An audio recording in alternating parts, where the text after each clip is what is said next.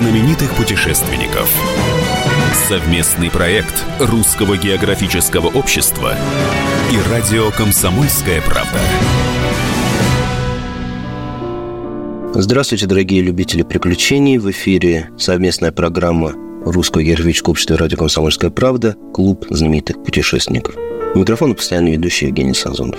12 августа исполнилось ровно 10 лет, как этот мир покинул великолепный журналист, прекрасный писатель, бессменный ведущий рубрики «Окно в природу» в «Комсомольской правде» на протяжении почти 50 лет Василий Михайлович Песков.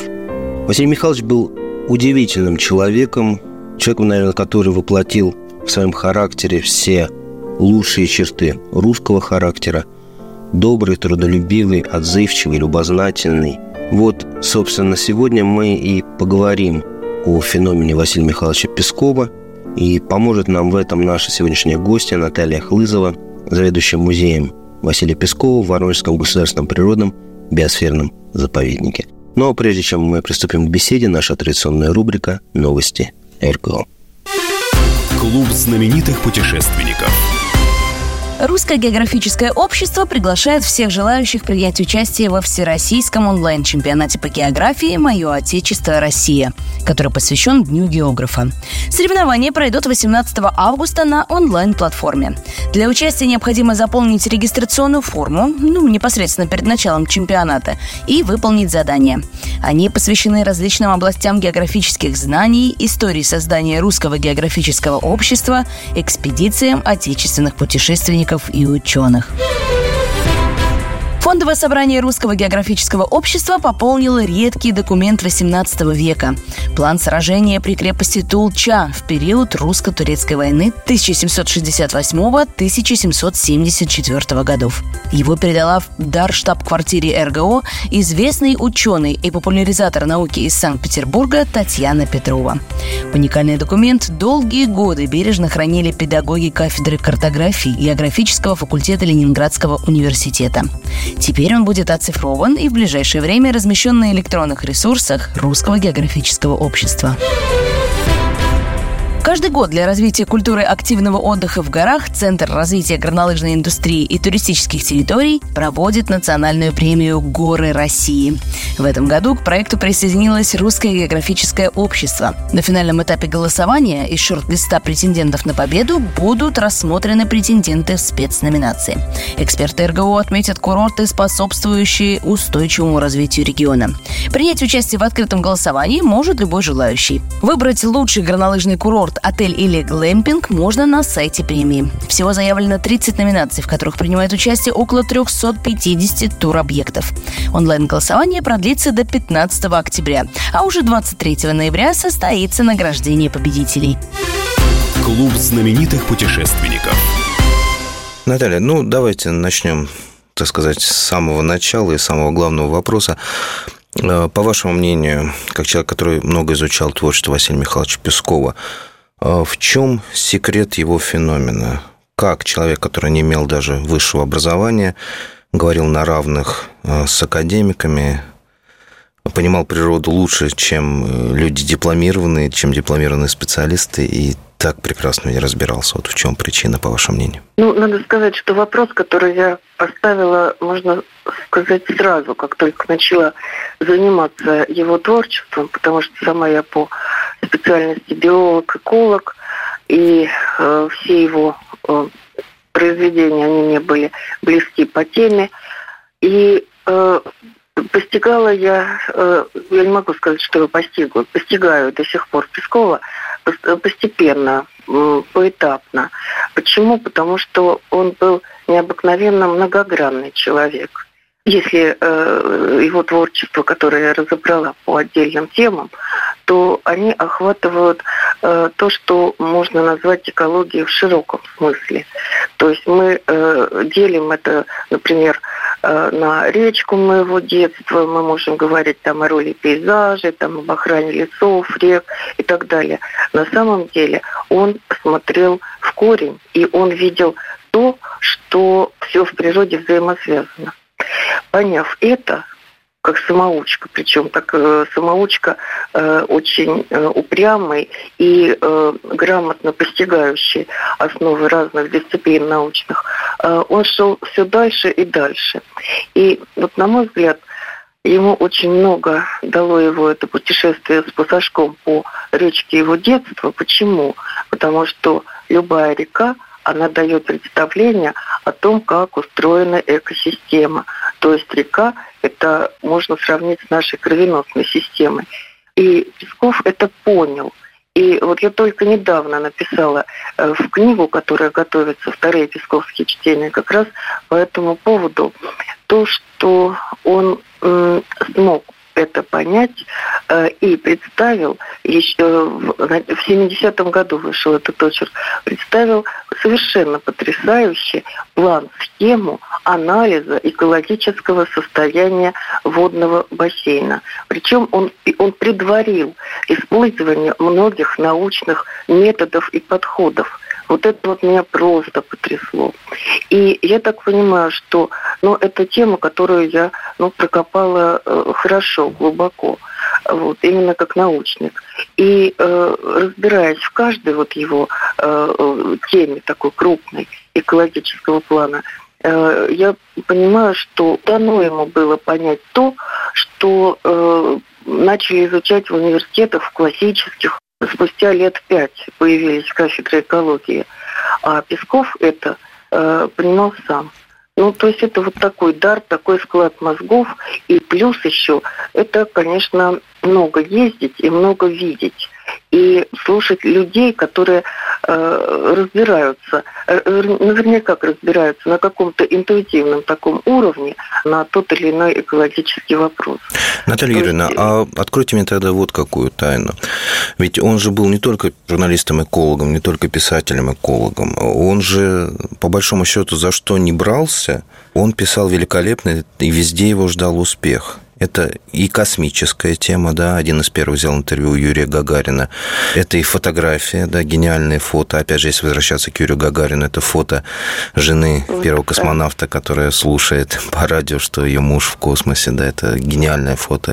Это очерки о людях, да, причем как о героях, так и о антигероях, да, вот знаменитый очерк про человека, который укрывался от войны на чердаке и, собственно, сам у себя украл жизнь. Тоже читаешь читаешь, и сердце сворачивается и разворачивается. Это и, опять же, описание природы, это описание техники, да, это великолепная серия а, съемок и описаний СССР с высоты птичьего полета, вот это воздушная его серия.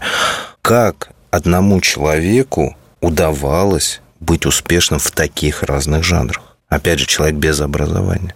Ну, вы знаете, и этот вопрос мне приходил в голову, как такие разные жанры и такой успех. А вы знаете, наверное, вот мы с вами оба имеем э, образование одного университета Воронежского, но каждый э, специалист вот э, в любой области, мы изначально как бы зашорены в рамках той дисциплины, то есть мы знаем э, методику, мы знаем методологию той или иной дисциплины, мы знаем, как подойти к решению этого вопроса. Но нам это кажется, что мы знаем как. А Песков не знал. И поэтому он шел э, по наитию, как говорится, как ему подсказывали его мозги, вот такие нестандартно э, скроенные.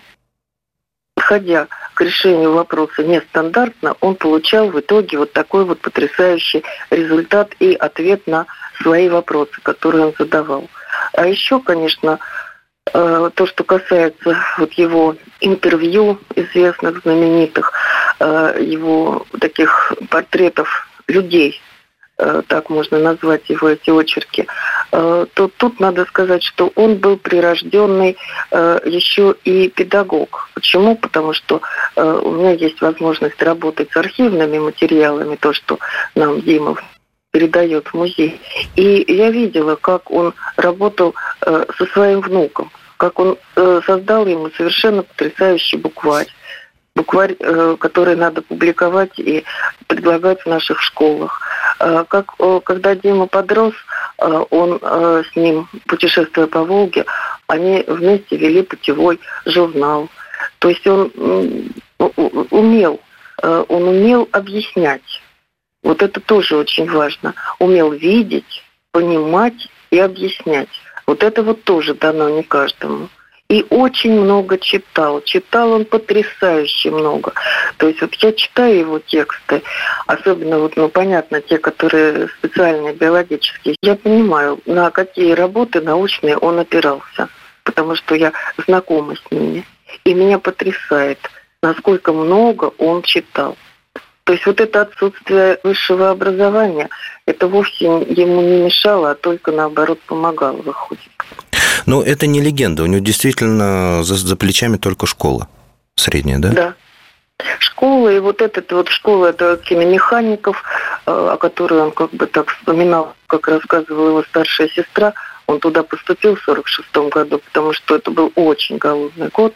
Поступил он лишь только потому, что там давали на обед пшенный кулеш. Мы ненадолго прервемся. Напоминаю, что вы слушаете «Клуб знаменитых путешественников», совместную программу Русского географического общества «Радио Комсомольская правда».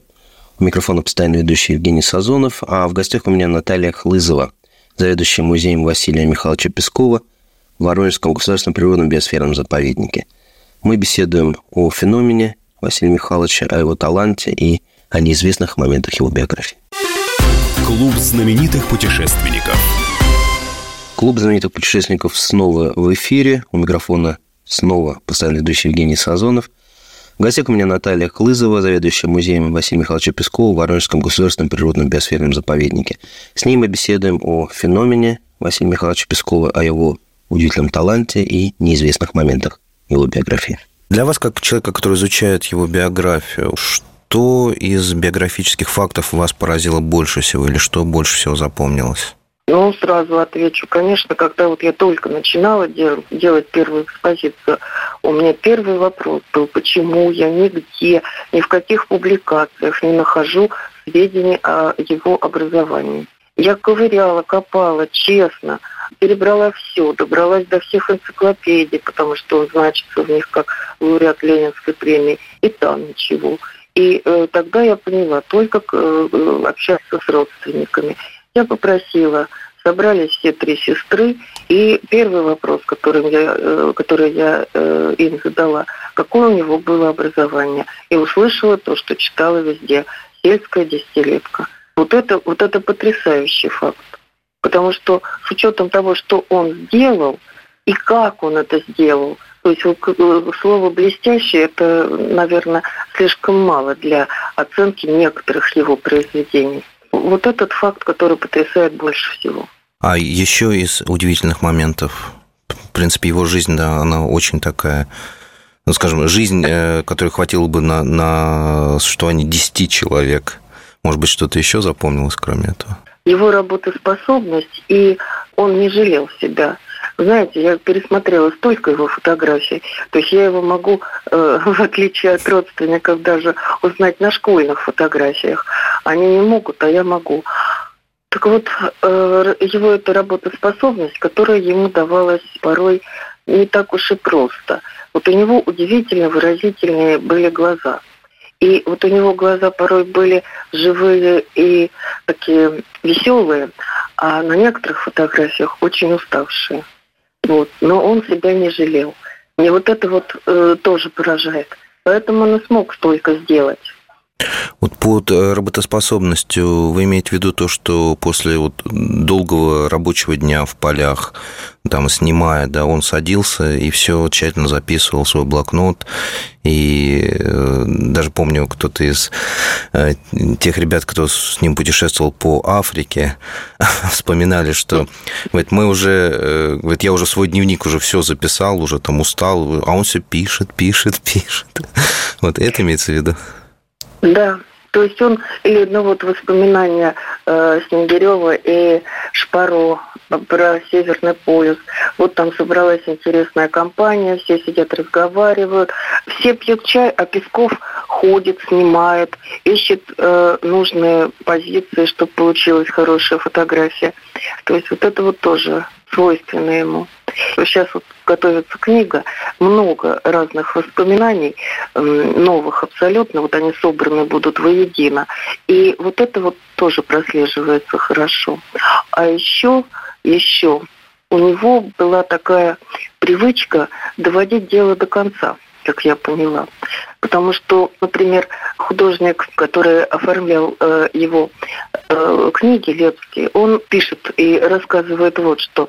Э, когда я с ним разговаривал, то понимал, что он мог бы быть великолепным искусствоведом по mm, русскому искусству. Даже так? Да, да, да.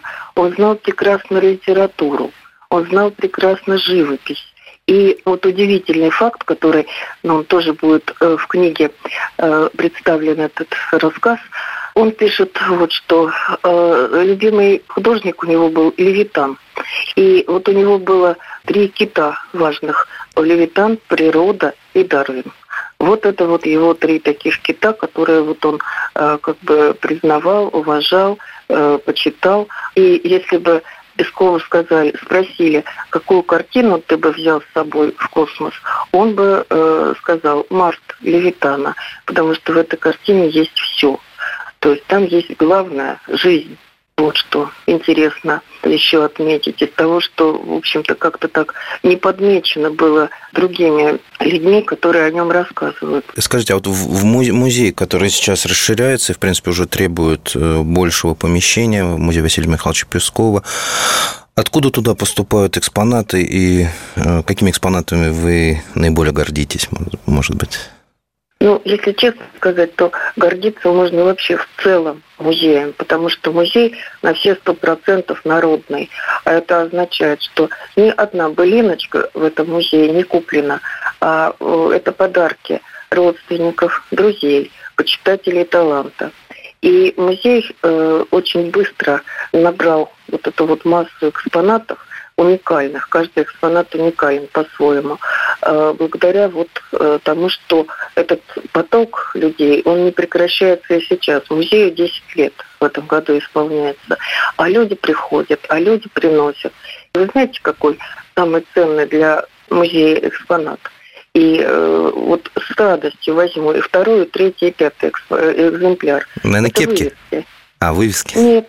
Нет? Вырезки. А, вырезки. Вот э, Вырезки, да. У нас музей уникален тем, что у нас вся комсомольская правда за то время, когда работал Песков, собрана в вырезках. Представляете? Вот это вот особенность такая. Вот вы спрашиваете, какой экспонат. Кепки, да, но кепки это все-таки у него не штучный был, а э, это вещи, которые есть и в других местах. А вот эти вот вырезки, потому что в библиотеках, ну вот приходишь, Знаю, например, ну, правда, это из молодого коммунара, его первая публикация «Апрель в лесу». Угу. Вот у нас в областной библиотеке дыра. Кто-то взял и аккуратненько ее да, вырезал. Что? Ой. Да, да.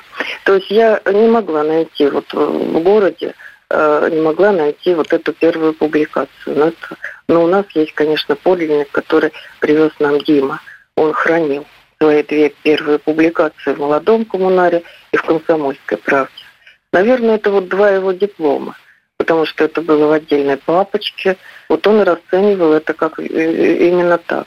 И Дима, передавая, прокомментировал, дед всегда так хранил. Я, я понимаю, конечно, есть у нас экспонаты, э, раритеты. Конечно, это жуковская коробочка с рыболовными снастями и блесной, которую он сделал.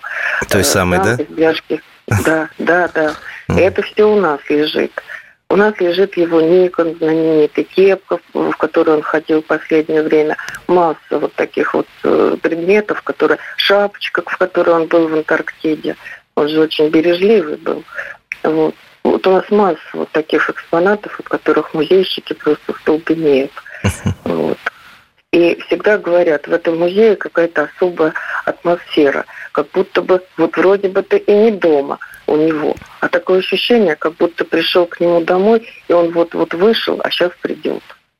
Вот так люди отзываются о том, что мы смогли собрать. Ну, ну помогли люди. Ну да, музей действительно восхитительный, и, к сожалению, пока не добрался до него, но очень много слышал и видел много фотографий, но, даст бог, специально приеду, посмотрю, потому что очень хочется. Я просто э, еще вот очень мечтаю увидеть вот этот подарок от э, Жукова, великого полководца, ту самую блесну, которую Жуков Да. лично выточил из пряжки солдатского ремня и потом подарил благодар... Пескову в благодарность за то интервью, которое, собственно, э, прервало молчание многолетнее, Да. когда Жукова забыли специально, не упоминали нигде.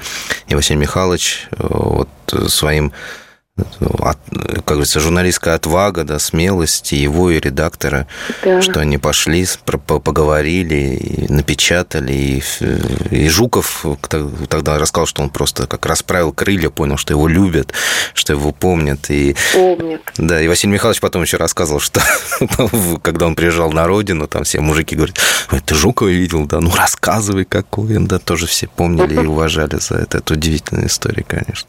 Знаете что, вот э, честно скажу, вот читая очерки Пескова, вот казалось, он был такой неконфликтный, то есть он не шел, э, то есть он ни- ни- никогда не, э, как бы, не было у него таких конфликтных, сложных очерков, которые бы вот э, напрягали. Нет, были. И я понимаю, какую ответственность брали главные редакторы. То есть вот его, э, ну, Лыкову те же самые. Ведь был конфликт. То есть там Тяжельников, это секретарь ЦК он сам писал Песков. Вот, он же э, был очень возмущен, как это так, о каких-то замшелых староверах. Разве это можно? Вот приеду из Чехословакии, я вам тут всем устрою. Но это понравилось очень Брежневу и его жене. И за этими свежими газетами, прямо из типографии, э, посылали посыльного от Брежневых. Вот это вот и спасло вот этот таежный тупик, и, в общем-то, потом все было нормально. Справка. 9 октября 1982 года в «Комсомольской правде» вышел первый очерк о сибирских отшельниках старообрядцах Лыковых, которые ушли от мира и вели уединенную жизнь в западных Саянах. Автором заметки был Василий Михайлович Песков. Газетный сериал «Таежный тупик» растянулся на десятки лет. Им зачитывалась без преувеличения вся страна. Единственный случай в советской, да и в российской журналистике, если не в мировой. До тяжкого инсульта в 2009 году Василий Михайлович ежегодно летал к своим героям. Не только описывал их житье-бытие на радость читателям комсомолки, но и помогал продуктами, одеждой и утварью.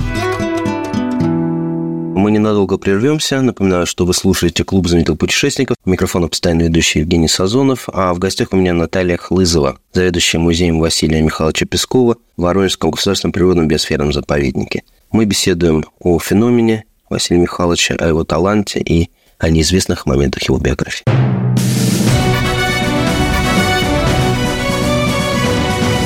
Клуб знаменитых путешественников. Совместный проект Русского географического общества и радио «Комсомольская правда». Клуб знаменитых путешественников снова в эфире. У микрофона снова постоянно ведущий Евгений Сазонов. В гостях у меня Наталья Клызова, заведующая музеем Василия Михайловича Пескова в Воронежском государственном природном биосферном заповеднике. С ней мы беседуем о феномене Василия Михайловича Пескова, о его удивительном таланте и неизвестных моментах его биографии. Наталья, а давайте мы напомним, как Василий Михайлович пришел в журналистику и как он очень быстро в ней взлетел, потому что многие эту историю даже не знают. Ой, история, о которой он много раз сам рассказывал, э, и рассказать ему это пришлось практически сразу после э, того, как он стал лауреатом Ленинской премии, получил ее в 1964 году за книгу «Шаги по России». Вот. И в газете «Советская культура» вот, вышла э, его э, публикация, где он рассказывал о том, как он пришел э, в журналистику накануне Дня печати, это было 5 мая. И вот он рассказывает, что после того, как он поступил он в военное училище после школы, его быстро закрыли. Это было начало 50-х, это сталинские времена, действительно училище закрывали военные, армию сокращали, численность армии. Э, И он оказался, как говорится, неудел. Э, Ну, на первых порах ему предложили поработать пионерским вожатым, но он поработал с ребятами, упросил директора. Директор купил фотоаппарат, и вот он вместе с детьми занимался фотоделом. Ну, он пишет, не знаю, смог ли я кого-то из них увлечь, но сам увлекся, потому что э, из школы он пошел устраиваться в фотографию, в бытовую. взяли его помощником фотографа. И поскольку он был молод, только учился, его посылали фотографировать похороны, свадьбы, ну и всякие мероприятия, которые э, необходимо было запечатлеть. И работа ему это очень нравилось, потому что было время для себя, как он пишет. И он делал много фотографий и работал в Воронеже. А жил он э, уже не в Орлово, а на станции Тресвятская. Но это на одну остановку дальше от Орлова, на пригородном поезде. Ехал как-то он домой и вез целую стопку фотографий, которые сделал для себя. Эта стопка у него рассыпалась. Случайный попутчик, сидевший напротив, помог собрать эти фотографии, посмотрев, сказал, «Зайдите, молодой человек, в редакцию молодого коммунара». Он с радостью на следующий день туда и принес все эти фотографии. Их быстро перебрали, несколько штук сразу взяли для того, чтобы напечатать. А когда он пришел в следующий раз, то главный редактор главным редактором был тогда Борис Иванович Стукалин, он предложил ему попробовать что-нибудь написать, потому что, по словам Стукалина, он заметил в нем искру Божью. Слишком хорошие подписи делал молодой фотограф к своим фотографиям. И первым его произведением э, был рассказ о весеннем Воронежском Э, в весеннем лесе Воронежского заповедника. Песков так пишет. «Э, хорошо хватило ума не поехать на стройку, в колхоз или на завод. Э, решил писать о том, что знаю лучше всего. Ездил в весенний заповедный лес. Отнес в редакцию, просидел целую ночь. Шесть страниц получилось текста, отнес в редакцию. А на следующий день я не поверил своим глазам. Почти на всю третью страницу был напечатан мой рассказ «Апрель в лесу». Вот так вот он пришел в журналистику. А потом, проработав уже три года, он вновь пишет о заповеднике, о том, как трудно э, пришлось зимовать оленям зимой 55-56 годов. И как мальчик со станции Графская э, помогал выживать животным, носил сено – который воровал из сарая своей тетушки. Сено было припасено для коз. Песков услышал эту историю, опять же, в пригородном поезде, разыскал мальчика, с ним они сходили в лес. Э, к ним вышла та олениха Ленка, как назвал ее Коля, так звали этого мальчика. Он сделал снимок, написал совершенно пронзительный очерк. Признаюсь, вот я его читала, этот очерк, не раз, не два и не три. Мне приходится Пескову так перечитывать. И каждый раз я потихонечку плакала, прекрасно зная о том, что написано в этом очерке. Настолько вот он сумел передать чувство мальчика, э, ну, сказать чувство животных трудно, но э, трогает этот э, текст вот именно до слез. И опять же Стукалин, найдя, э, прочитав этот текст, он сказал вот что. Материал, конечно, местный, надо публиковать у нас – но тебе надо расти, посылай в «Комсомольскую правду». Буквально через день-два из «Комсомольской правды» пришла телеграмма. Материал будет опубликован 20 марта, шел 1956 год. Пришлите что-нибудь еще. Он отсылает э, текст э, под названием «Песня села Колыбелка». И через неделю примерно приезжает Соккор по центральному Черноземью Петр Бондаренко – вот так Песков пришел в «Комсомольскую правду». И уже в июле он становится сотрудником «Комсомольской правды». Вот такая вот история, э, которая сейчас, не знаю, смогла бы она реализоваться или нет. Ну, здесь вообще история, конечно, удивительная, потому что человек исключительно своим талантом, да, и благодаря счастливому случаю, да. попадает сначала в одну из престижнейших воронежских газет, «Молодой коммунарт» всегда был, э, в то время был таким очень передовым таким собирающим самые э, лучшие золотые перья. Вот. А затем в «Комсомольскую правду», которая тоже была одной из самых передовых в то время, тоже э, ну, пользовалась безумной популярностью, там работали тоже великолепные люди, ну, собственно, как и сейчас.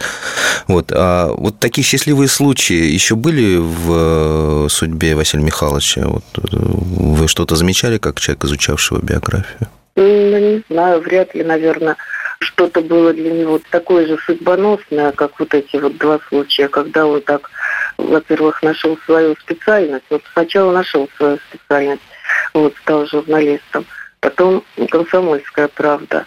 А потом нет, у него он называл э, работу в комсомолке счастливым браком по любви. В этом браке он был верным и преданным. Ну, люди, которые ему встречались, наверное, тоже это вот его находки, встречи с людьми. Наверное, это тоже его счастливые случаи. Да, согласен абсолютно. Еще помню, где-то он э, выражался, кроме э, того, что работа в комсомолке – это брак по любви, он еще называл эту работу сладкой каторгой.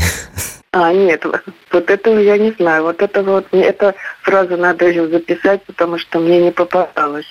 У него вот эти вот все высказывания о работе, ну, вам виднее. Да, я, я вам пришлю то, точно, где это было, потому что он называл сладкой каторгой. С одной стороны, как бы это, конечно, очень тяжело, потому что безумное количество командировок, э, большое количество текстов нужно было отписать. И ведь писал он очень э, тщательно. Ни одного текста не было, который бы написан был так с бухты-барахты, да, то есть подходил он... А хотите да? секреты? Открою. Да, Почему хочу. вот у, у Пескова такие тексты? Вот это вот э, его манера писать, она же особенная. И был у меня такой период, когда, ну, знаю, сейчас я прочитала всего Пескова, все, что напечатано, я уже прочитала. Но вот у меня был период, это, наверное, половину Пескова я освоила.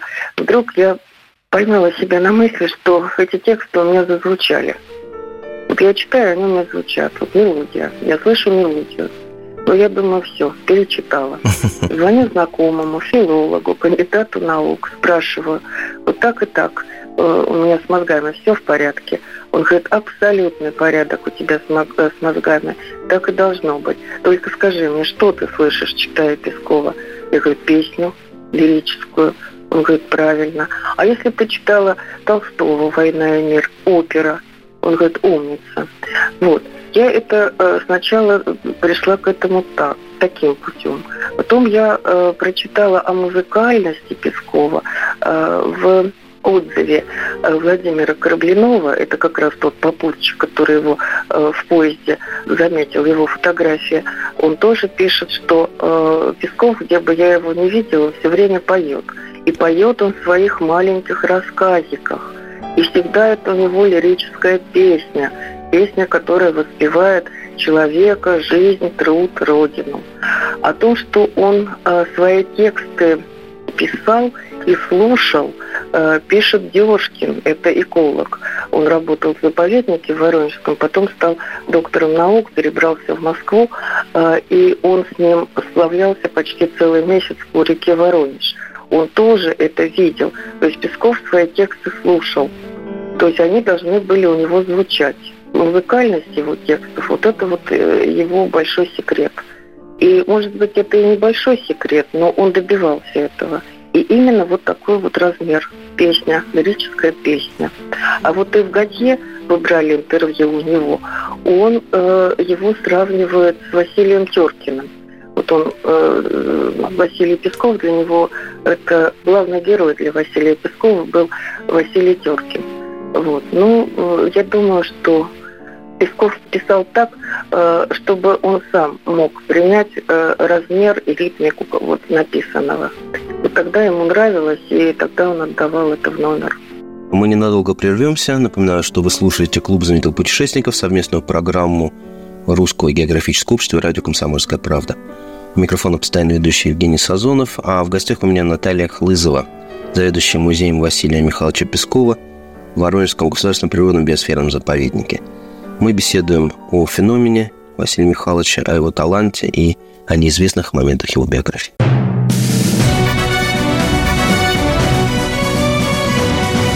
Клуб знаменитых путешественников.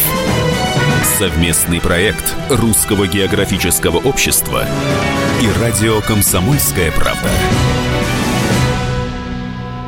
Клуб знаменитых путешественников снова в эфире. У микрофона снова постоянно ведущий Евгений Сазонов – в гостях у меня Наталья Клызова, заведующая музеем Василия Михайловича Пескова в Воронежском государственном природном биосферном заповеднике. С ней мы беседуем о феномене Василия Михайловича Пескова, о его удивительном таланте и неизвестных моментах его биографии. музыкальность его текстов, вот это вот его большой секрет. Он добивался этого. И именно вот такой вот размер песня, лирическая песня. Песков писал так, чтобы он сам мог принять размер и ритмику вот написанного. И тогда ему нравилось, и тогда он отдавал это в номер. Вот вы меня открыли глаза, я должен признаться. Я, э, ну, я слышал, может быть, э, мелодию не музыки, когда я читал, но я всегда часто ловил то, что я слышу а, капель, пение птиц, причем я слышу воочию это, я слышу там шум ветра, ну, и это не связано там со словами, которые я читаю. То есть э, там не пишется о ветре, но я его слышу. Это тоже вот удивительно. Но сейчас вы сказали про музыку, я понял, что э, и музыка там а тоже звучала.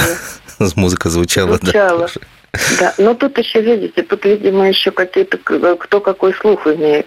Важно. А у них семья очень музыкальная была.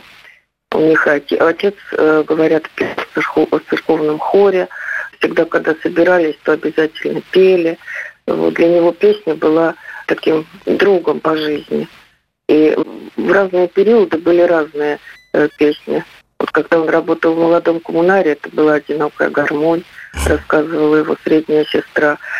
Когда он путешествовал по Воронежскому краю, с Воронежской, то Александр Елецких пишет, что у него э, он горланил песню «Летят утки». Вот. То есть у него каждый период жизни он был обозначен своей какой-то песней.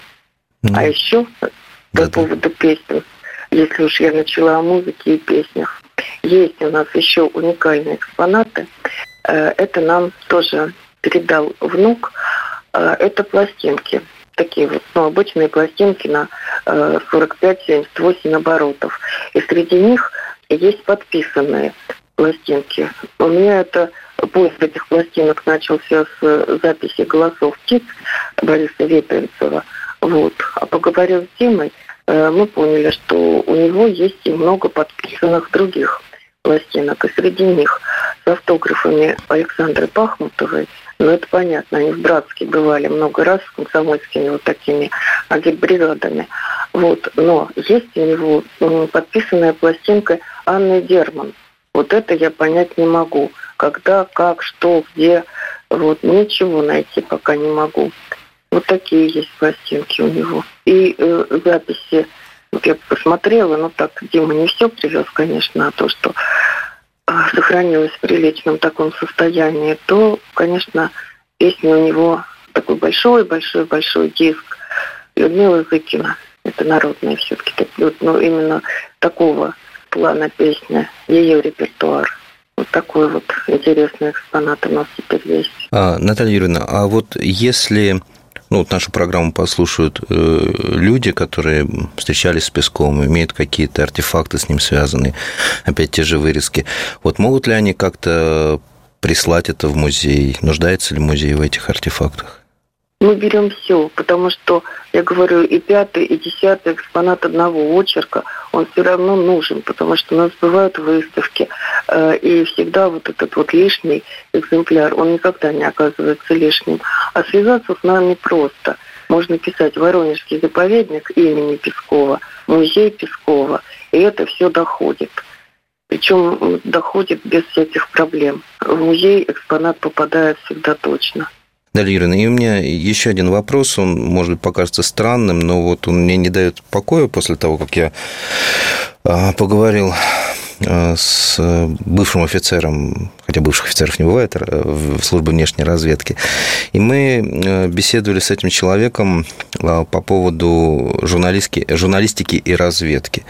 И вот он мне говорил, что вот все, ну не все, а очень многие знаменитые э, русские журналисты известные, вот, которые там выезжали за границу, которые много путешествовали, они также и выполня... могли выполнять некие там секретные миссии э, помощи своей стране, заниматься разведкой или там чем, чем-то подобным, ну, вот именно работать на защиту своей страны. Вот Василий Михайлович много путешествовал, в том числе там по Африке, по другим странам.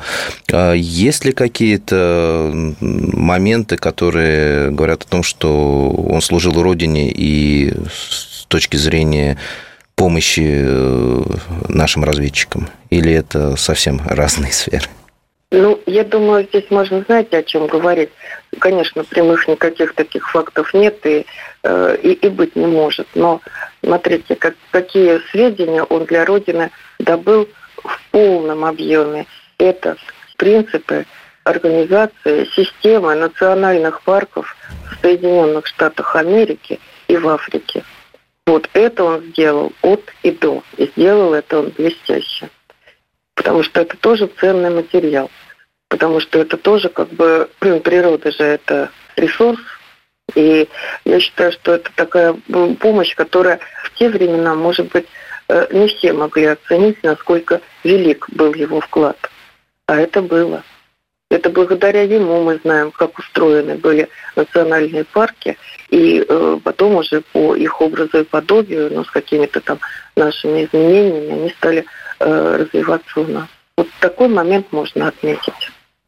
Ну, а остальные а... ни никаких догадок и каких-то костных фактов. Ну, вот прямо указывающих таких фактов. Они э, прямо... Ну, как, ну, если он был фотографом, то, в общем-то, по-моему, любой фотограф, который Э, может фотографировать и знает, как сделать какой кадр, по-моему, всегда представляет опасность. Но тут ну, только так, на уровне даже не догадок, а вот просто бытового размышления. Наталья Юрьевна, и последний вопрос. Вот ваше самое любимое произведение Василия Михайловича? Вот что вы можете перечитывать бесконечно и каждый раз радоваться этому? У меня их два. Это вот когда бушевали метели про спасенную олениху, когда я плачу. И речка моего детства. Потому что речка его детства – это речка и моего детства. Я хоть и коренная уроженка Воронежа, но так случилось, что эта речка, и она стала для меня и речкой детства, и моим научным букварем. Я на этой речке училась в своей специальности гидроботаники. Вот эти вот два произведения, потому что это, понимаете, это малая родина, про которую написано, не написано, спето. Именно, именно спето Василием Песковым, именно его языком, именно его вот этим вот необычным слогом. Спасибо вам огромное, было безумно интересно, и я надеюсь, что те молодые люди, которые нас слушают, там старшее поколение, понятно, оно знакомо с творчеством Василия Михайловича, но молодежь, а, услышав о таком интересном писателе, журналисте, а, возьмет в руки эти произведения, обязательно почитает, потому что Василия Михайловича надо читать. Его произведение – это прекрасный пример, такой учебник прекрасный, который учит любить Родину. Совместная программа Русского географического общества и радио «Комсомольская правда» «Клуб знаменитых путешественников», к сожалению, подошла к концу. Беседовали мы сегодня о феномене Василия Михайловича Пескова. Дело в том, что ровно 10 лет назад он ушел из жизни – но остались его тексты, фотографии, книги, очерки. Все это мы бережно храним, изучаем и перечитываем, пересматриваем и наслаждаемся. Потому что действительно это был человек гигантского таланта, и это был настоящий русский человек. В гостях у меня была Наталья Клызова, специалист по биографии Василия Михайловича. Ну, собственно, она заведует музеем Пескова в Воронежском государственном природном биосферном заповеднике. У микрофона был постоянно ведущий Евгений Сазонов. Остается пожелать вам путешествий, новых открытий, изучения географии царицы, наук и, конечно же, чтения текстов Василия Михайловича Пескова. Всего вам доброго.